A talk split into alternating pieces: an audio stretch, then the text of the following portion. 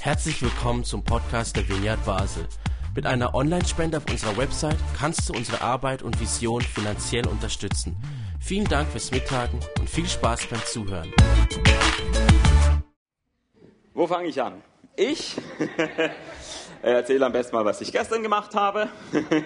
Ich war gestern auf einer Trauung und das ist immer sehr schön. Man kann so leicht sprechen über die Liebe, sieht vor sich ein Paar, das schaut sich in die Augen und es ist alles so wunderbar und schön und äh, äh, ich gebe mir dann schon auch Mühe, so jetzt nicht nur völlig oberflächlich kitschig zu predigen bei einer Trauung, aber natürlich will ich die Stimmung dann auch nicht irgendwie vermiesen, so, also die Balance kriege ich glaube schon ganz gut hin.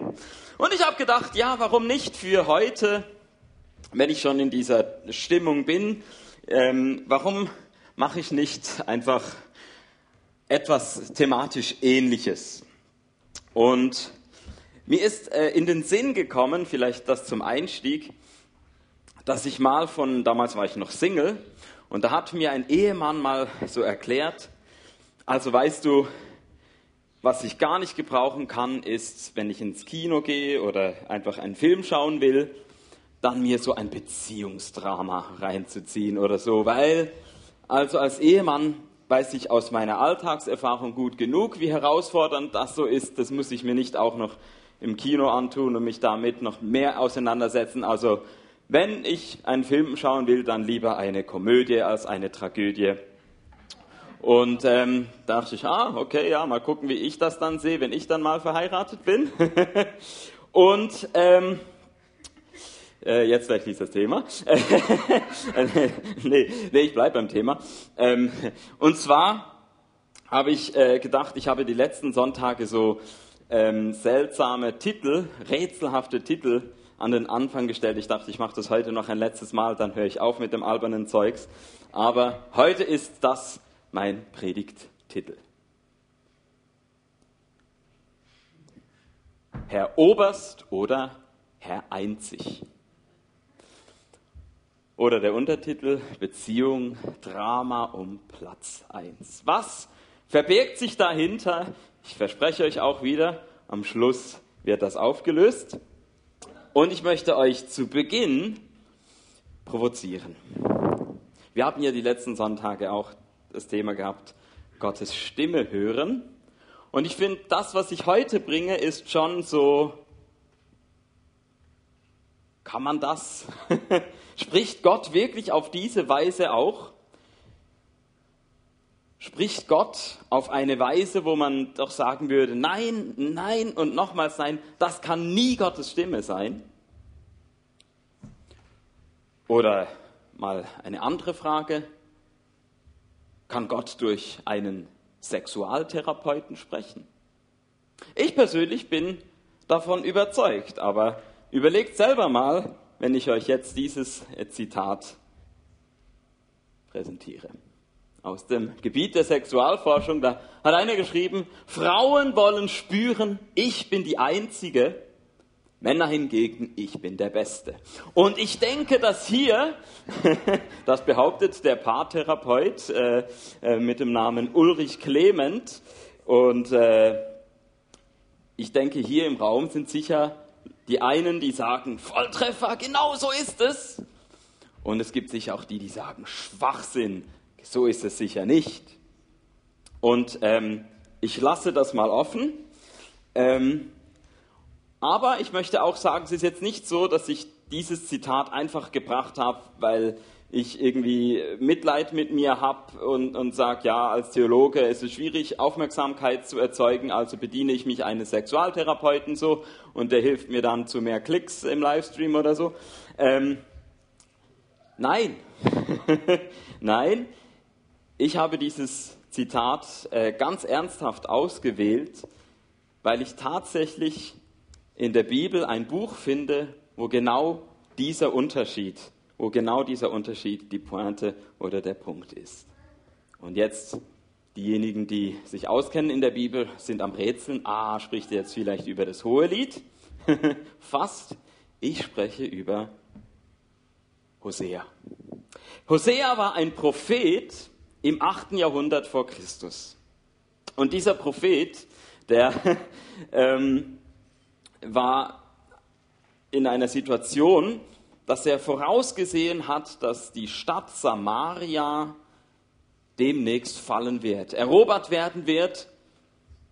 Und da kommt eine feindliche Macht und Schluss ist mit lustig in der Stadt Samaria. Und er war auch nicht der Einzige, schon vor ihm war der Prophet Amos, der auch auf die gleiche Weise Drohungen ausgesprochen hat und gesagt, Samaria, du bist eine korrupte Stadt, das kann nicht gut enden.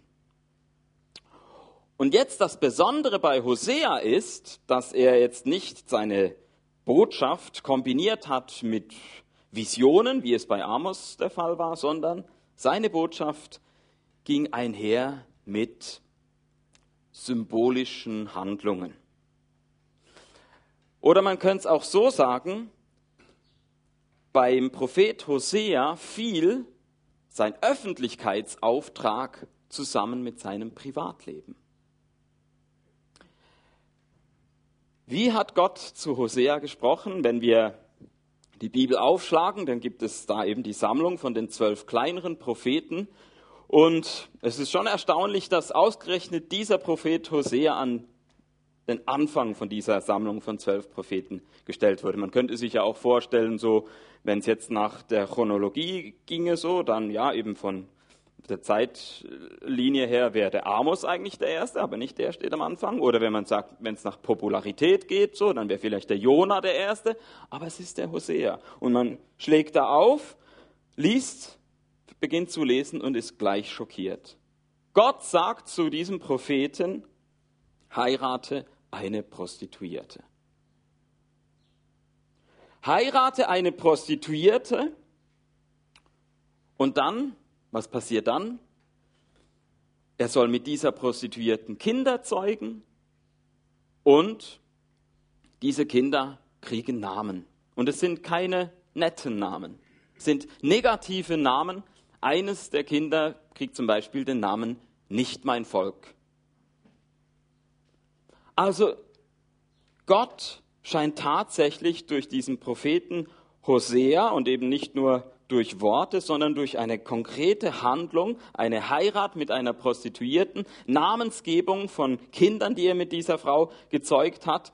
Und er benutzt das als ein Bild, um etwas auszudrücken, nämlich, dass so wie diese Frau, die Mutter von diesen Kindern, äh, mit verschiedenen wechselnden Männern irgendwie was hatte, so steht es um das Volk Israel. So steht es um dieses Volk, das eigentlich zu seinem Gott eine treue Beziehung haben sollte, aber stattdessen wird diesem Volk vorgeworfen, du bist genauso untreu wie eine Prostituierte. Und ich finde, dass so dass den bildlichen Vergleich, den können wir noch nachvollziehen. Okay, gut, man kann sich auch mal dieser Bildsprache bedienen, um diese Botschaft zu bringen, aber das konkret dieser Prophet von Gott gesagt bekommt, tu das, mach das wirklich, heirate eine Prostituierte, zeuge Kinder, gib ihnen äh, ähm, Schimpfnamen sozusagen, das ist schon krass. Und jetzt kann man aber weiterlesen, merkt, okay, da kommt zuerst mal so Anklage, irgendwie, man wünscht sich, komm, lass uns schnell irgendwie weitergehen, irgendwo einen schönen Text aus dem Neuen Testament suchen oder so, aber bleiben wir mal dran. Und dann kommt plötzlich eine völlige Veränderung schon im zweiten Kapitel. Und da möchte ich euch zwei Verse vorlesen, die mich, ich habe eben in den letzten Tagen das ganze Buch Hosea gelesen, damit auseinandergesetzt und ich dachte, diese beiden Verse, die ich euch jetzt gleich vorlese, sind wirklich Verse, wo ich auch denke, dass Gott heute noch genau das zu dir und zu mir sagen möchte. Im Vers 21 und 22 vom zweiten Kapitel sagt Gott nämlich folgendes. Ich schließe die Ehe mit dir für alle Zeiten. Mein Brautgeschenk für dich sind meine Hilfe und mein Schutz, meine Liebe, mein Erbarmen und meine unwandelbare Treue. Du wirst erkennen, wer ich bin, ich der Herr. ja, das ist schon so eine, eben ein Beziehungsdrama. Da geht es auf und ab, emotional, bei Gott offenbar auch. Und nachdem er gesagt hat, so, hey, es ist einfach, jetzt ist genug passiert, so, ich mache Schluss. Gleich danach sagt er, oder nein, komm, ich probiere es doch nochmal. Komm, wir, komm wir, wir, wir, wir fangen nochmal an miteinander. Komm, lass uns diesen Bund erneuern. Lass uns diese Ehe doch nochmal neu schließen und bejahen.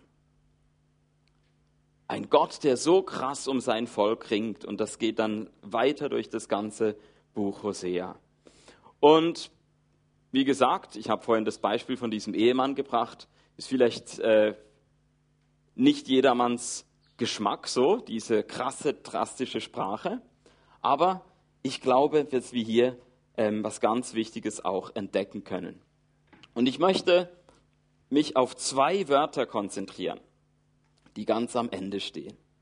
Das eine von diesen beiden Wörtern ist das Wort erkennen.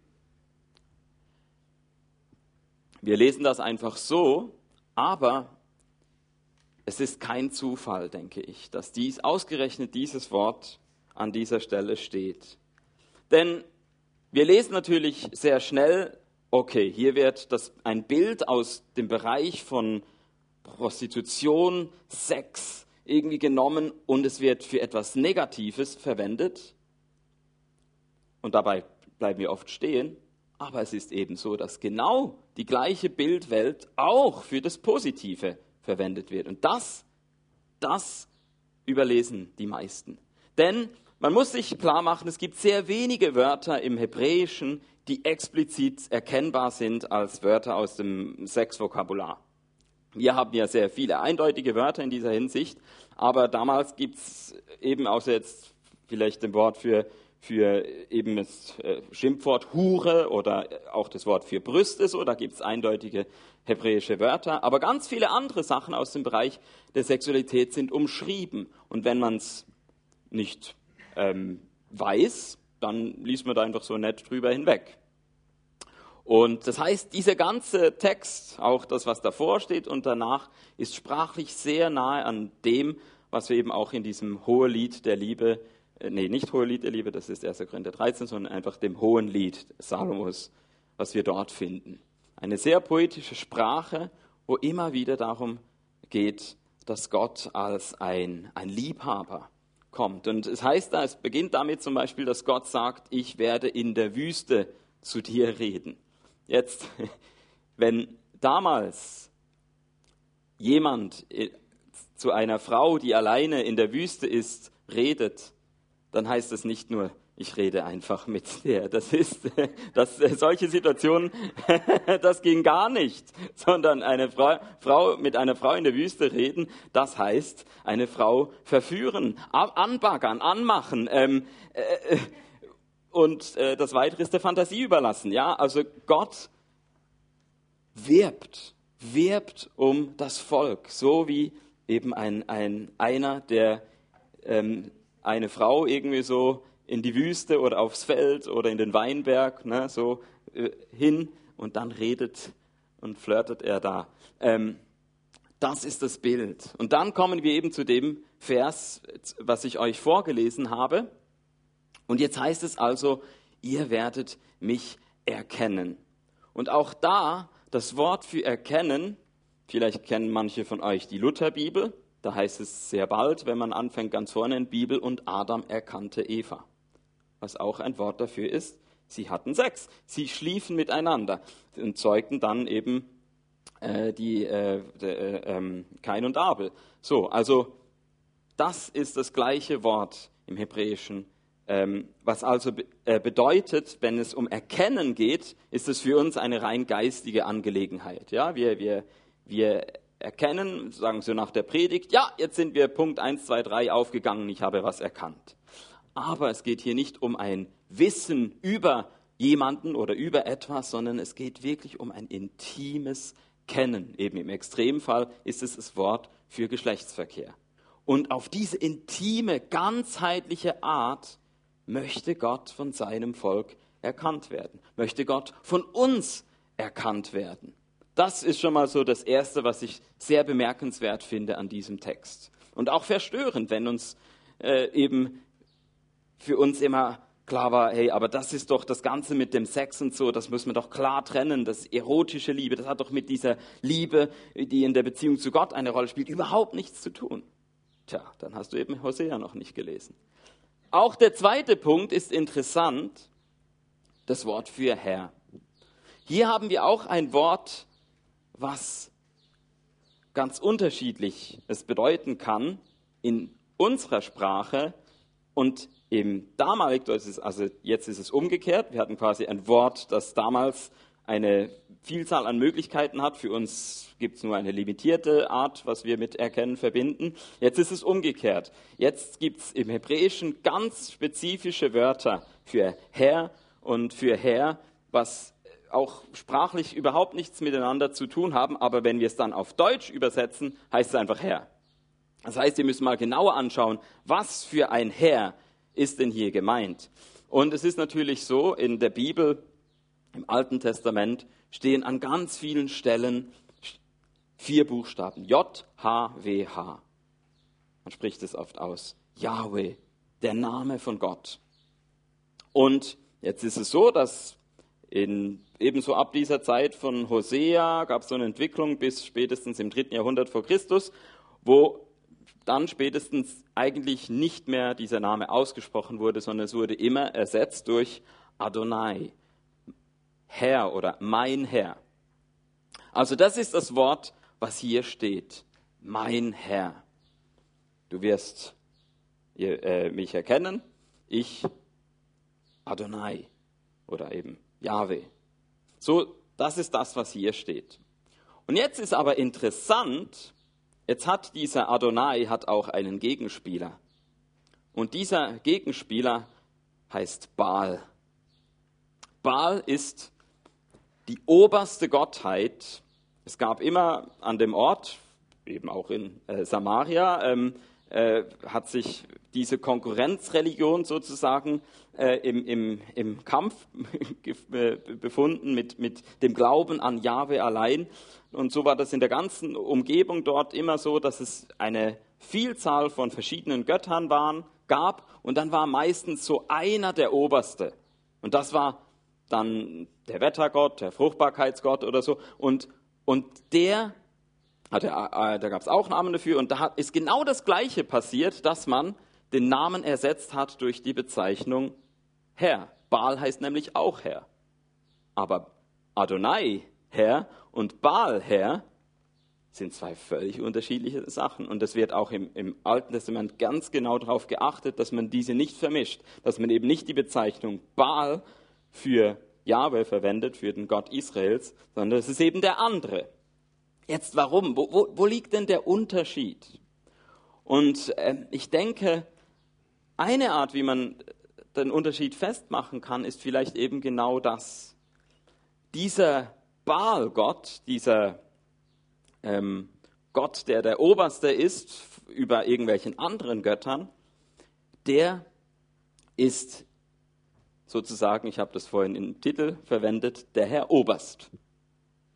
Und demgegenüber ist der Gott Israel der Herr Einzig. Und da kann man sich natürlich schon fragen, jetzt auch wenn wir das äh, Zitat von dem äh, Therapeuten vorhin gelesen haben, ähm, klar, also Baal passt, ne, so ähm, männlich, ich will der Beste sein, ich will der Oberste sein. Und äh, wie ist es denn bei dem Gott Israels? Der will der Einzige sein. Ist ist ein bisschen ein weiblicher Gott, oder wie muss ich mir das jetzt vorstellen? Jedenfalls dieses männliche Gehabe so, das äh, scheint da nicht so im Vordergrund zu stehen bei diesem Gott. Er will, er will der Einzige sein. Er will nicht einfach so sagen, okay, du bist halt von allen Göttern der Oberste oder der Größte. Nein, ich, ich bin auf Platz eins und es gibt keinen Platz zwei. Und diesen Anspruch hat Gott an sein Volk. Und darum sagt er diesem Volk, du bist wie eine Hure, wenn du mich, wenn du mich behandelst wie den Herr Oberst. Ich will der Herr einzig sein. Versteht ihr? Manchmal ist es doch auch bei uns so. Wir kommen am Sonntag in den Gottesdienst und beten einen Gott an, der vielleicht doch eher für uns wie ein Herr Oberst ist als ein Herr einzig. Wie meine ich das? Wir kommen am Sonntag in den Gottesdienst und denken so, so, jetzt will ich Gott anbeten. Wie war eigentlich so die Woche? Ja, Montag hat sich alles um, ja, da, da, was, ah ja, genau, da ging es mir so um, um, meine Karriere und so. Ich, da hatte ich so einen Machtkampf und ja, hat sich eigentlich alles da immer um die Frage der Macht gedreht. So. Und wie war es dann am Dienstag? Ja, oh, am Dienstag, da habe ich mein Konto gecheckt und so, da plötzlich halt den ganzen Tag die Gedanken über Geld. So, und am äh, Mittwoch ähm, ja, da haben den ganzen Tag über Sex nachgedacht. Ja. Am Donnerstag, ja, da hat sich alles über, ums Wetter gedreht und so, weil ähm, irgendwie habe ich mich aufgeregt. Es war so unplanbar. Google hat gesagt, es wird so, es kam anders und so. Und eigentlich hatte doch das geplant und so. Habe ich den ganzen Tag mich über das Wetter aufgeregt. Dann am äh, Donnerstag, äh, am Freitag, ja, da ähm, Stimmt, da habe ich, boah, da, da habe ich die Nachrichten gelesen und dann so richtig die Politik, oh, diese Politiker und so, ganzen Tag Politik, Politik, Politik. Und dann am Samstag, ja, am Samstag, da, was, was, habe ich da eigentlich äh, so, ähm, äh, worum ging es da nochmal? Ich weiß gar nicht mehr. Äh, ist ja auch egal und so. Äh, und jetzt Sonntag, Gott, ja, ähm, ich möchte dir eigentlich sagen, so, ähm, ja, das alles, äh, um das hat sich gedreht bei mir in der letzten Woche. Aber ich will dir sagen, dass du noch viel wichtiger bist als das alles.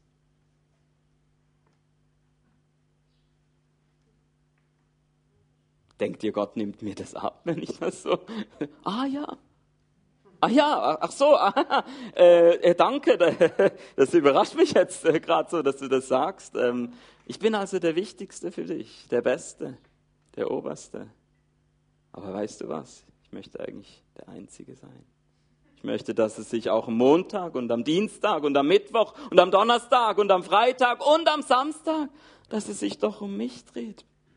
Dass ich für dich der Ausgangspunkt bin, von dem du alle Sachen in deinem Leben dem zuordnest, unterordnest oder auch ausräumst, wenn es nicht zu mir passt? Bin ich wirklich nur der Wichtigste, der, der Oberste, der Beste und dann kommt noch ganz viel anderes? Wie wär's? Probier doch mal aus. Wie wär's, wenn ich der Einzige bin für dich? Das hat mich sehr, sehr getroffen, als ich mich mit Hosea auseinandergesetzt habe, als ich gemerkt habe, hm, da spricht Gott zu mir. Da, da tippt er so ein bisschen auf was, wo ich merke, ja, ähm, zu oft habe ich mehr an einen Herr Oberst als einen, an einen Herr Einzig geglaubt. Und jetzt ist ja auch so ein bisschen die, die Frage, Herr, es gibt sicher auch Leute hier, die, die können eh nicht so viel mit dieser Anrede anfangen weiß nicht, wie es dir geht, so Gott, der Herr, der Herrgott. Und dann gerade eben noch vor dem Hintergrund, dass du jetzt sagst, okay, und Hosea sagt jetzt, ich soll einen Herrn erkennen. Also eben so richtig, ne, intim werden mit einem Herrn. Ich weiß nicht, wie attraktiv diese Vorstellung für dich gerade so ist, aber die Frage ist, was machen wir heute damit? Weil worum es ja geht, ist, wir würden, wir würden ja eine Person, mit dem wir so richtig eng und nah sein wollen, doch eher als einen Freund oder als eine Freundin bezeichnen, oder?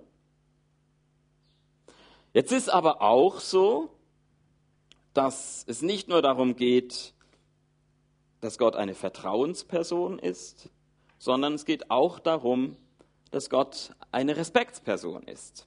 Das ging damals natürlich nur, wenn Gott ein Herr ist. Wie heißt es für uns heute? Kriegen wir das hin, das zu verbinden? Gott als Vertrauensperson und Respektsperson. Und wir möchten es aber anders nennen als Herr.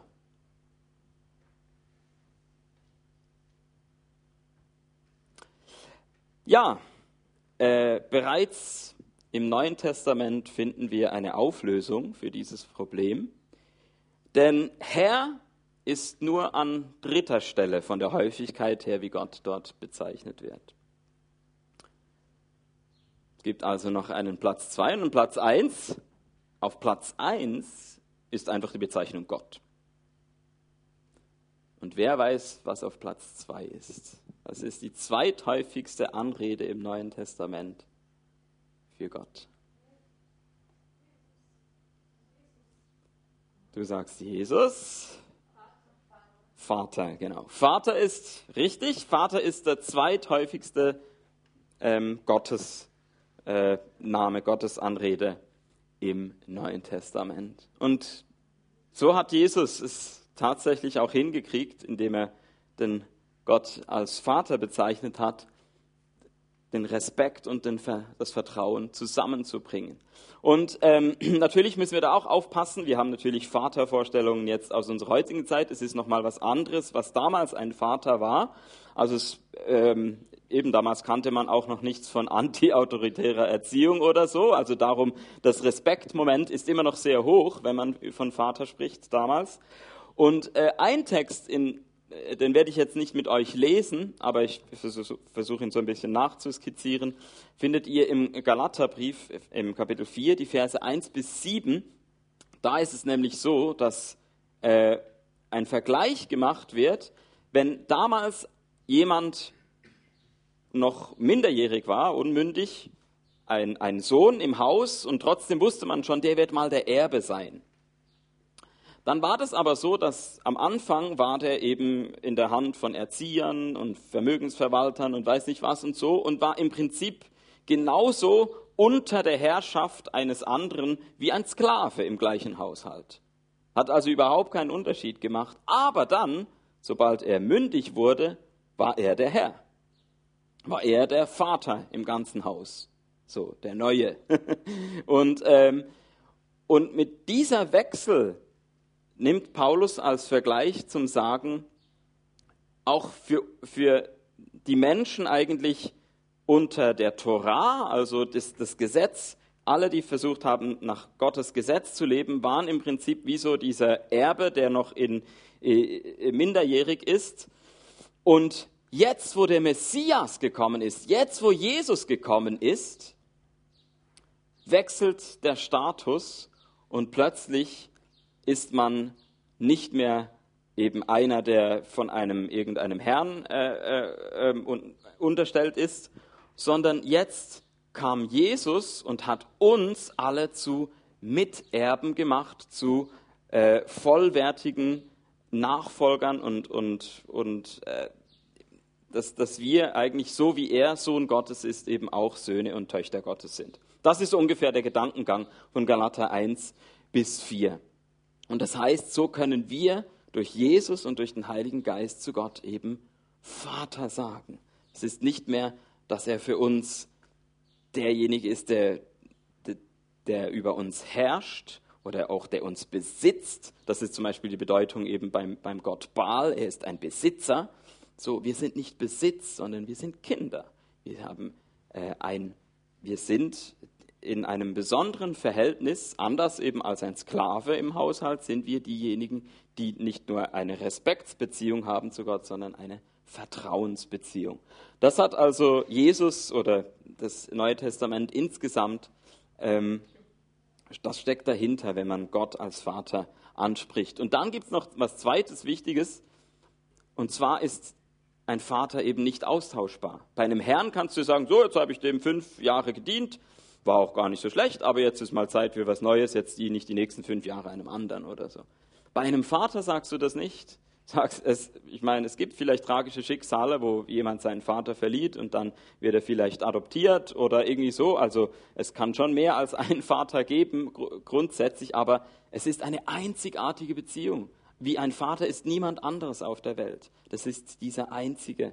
Und das steckt da eben auch mit drin. So, und äh, ich hoffe, das war jetzt interessant, mal so ein bisschen äh, nachzudenken äh, über ein paar Hintergrundinformationen der Bibel, mal einen ein Text ein bisschen äh, genauer unter die Lupe zu nehmen, aber jetzt interessiert euch ja sicher aus, so und Till, was willst du jetzt damit irgendwie sagen, was willst du uns mit, mitgeben? Und ich möchte eigentlich bereits überleiten in, die nächste, äh, in das nächste, was kommt. Wir werden jetzt eine Worship-Zeit haben und ich möchte dir nochmal diesen einen Punkt mitgeben, und zwar, dass in diesem Text, den ich vorgelesen habe, eine Verheißung, ein Versprechen da ist. Gott sagt, du wirst erkennen.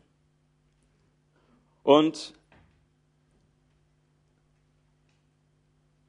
ich glaube, dass Gott wirklich dir das sagen möchte, dass er sagt, du wirst erkennen. Und vielleicht hast du schon jetzt während der Predigt angefangen zu erkennen. Vielleicht hast du gemerkt zum Beispiel, dass du einen Schritt weitergekommen bist.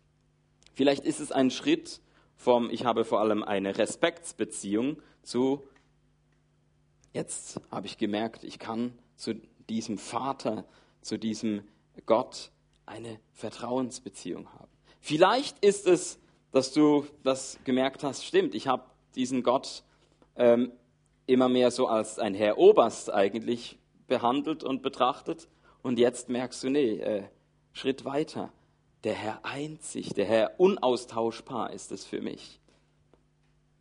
Oder vielleicht merkst du auch, dass du bis jetzt immer nur dieses Wissen über gepflegt hast. Ja, ja, ich habe noch jetzt weiß ich auch noch das, jetzt weiß ich noch das und jetzt habe ich da noch mal was. Und du merkst, du gehst einen Schritt jetzt weiter zu diesem intim kennen. Ich weiß nicht, was es bei dir ist. Vielleicht ist es noch was Viertes, was Fünftes, was Sechstes.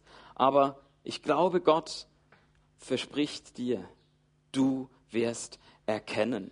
Streck dich danach aus.